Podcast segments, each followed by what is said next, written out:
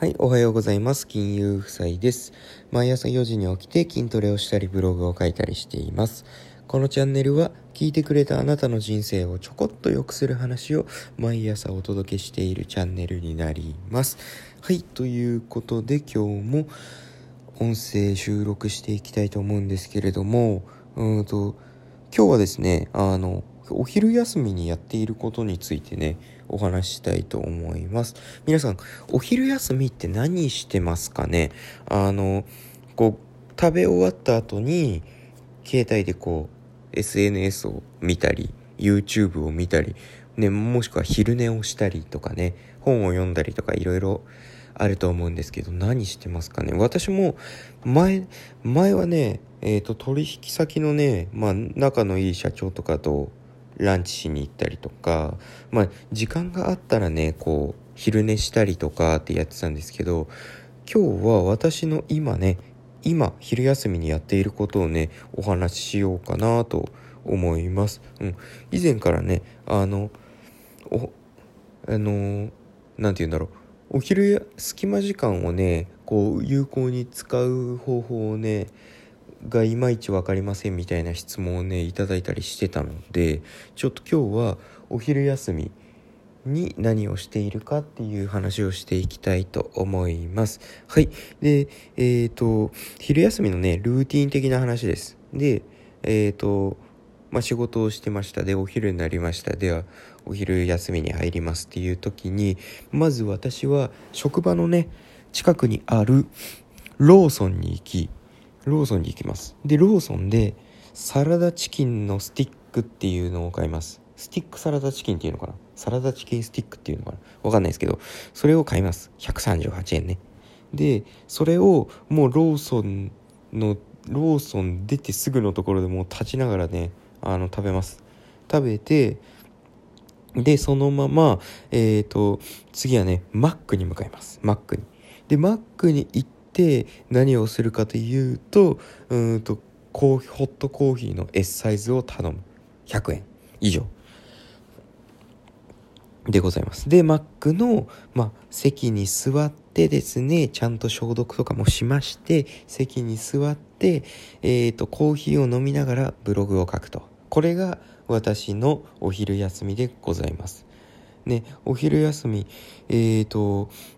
まずねローソンのサラダチキンスティックが138円で、マックのホットコーヒー100円なので、毎日238円のランチ代でございます。で、えっ、ー、と、それでですね、あの、まあ、コーヒー飲みながらブログ書きますって言ったんですけど、最初にごめんなさい、やることは、あの、音声配信の台本書いてます。音声配信の台本を書いて、で、音声配信の台本って言っても、要点、要点をこう、まあ、メモ書きしたみたいな感じの台本なんでうん5分。長くても10分あれば終わります。でその後にブログを書いていくという風なのが、まあ、毎日のルーティンなんですけれどもブログも30分ぐらいは書けるんですかね。大体。大体30分ぐらいは書けてるかなと思います。でえっ、ー、とそれで基本的にまあお昼は終わっても会社に戻って歯磨きしてうんと自分のね職場の方に戻るっていう感じなんですけども。えっ、ー、とこのお昼ご飯でね大切にしているのはあんまりなるべくねお腹いっぱい食べないっていうこととあともう速攻で終わらして速攻で自分のね趣味の時間に没頭するということでございます。はい。これはねもうすごいとてもいいですよ。あのローソンのねサラダチキンスティックね本当にすっごい食べやすい感じになってるんですよ。魚肉ソーセージみたいな感じですかね。であの魚肉ソーセージみたいにねあの袋が開けづらいわけじゃなくて袋も開けやすいようになっていて30秒ぐらいで食べ終わることができるので あのちょおすすめです。でその後はも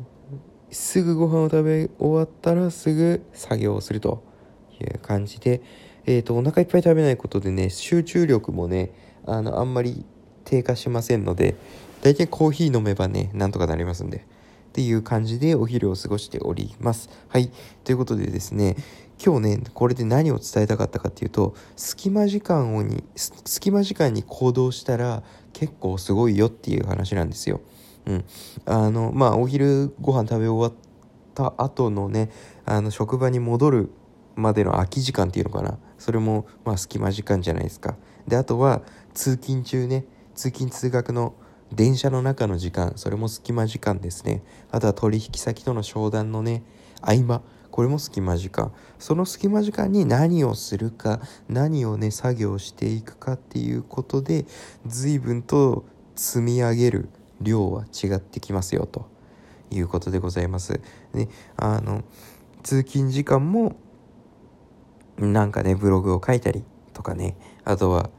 こうツイートをねコツコツコツコツ作るでもいいです。予約ツイートをするでもいいです。隙間時間に何かをやっていくことで、うん、もうね周りのこうなんだろう SNS を流し見ダラダラダラダラ見ていたりあとは YouTube でねあのまあ自分の娯楽の時間に使っていたりするよりも隙間時間はもうね自分の将来のために投資する時間に使いましょう。うん、っていうことでございます。はい。ね、で、えっ、ー、と、今日の話ね、結論から、結論というか伝えたかったことは、隙間時間に行動したら結構すごいよっていうことでございます。はい。今日もね、最後まで聞いてくれてありがとうございました。明日もですね、うん、あなたの一日をちょこっと良くする話、まあ、モチベーションが上がる話をできしていければなと思いますので、よろしくお願いします。はい。では今日もいってらっしゃい。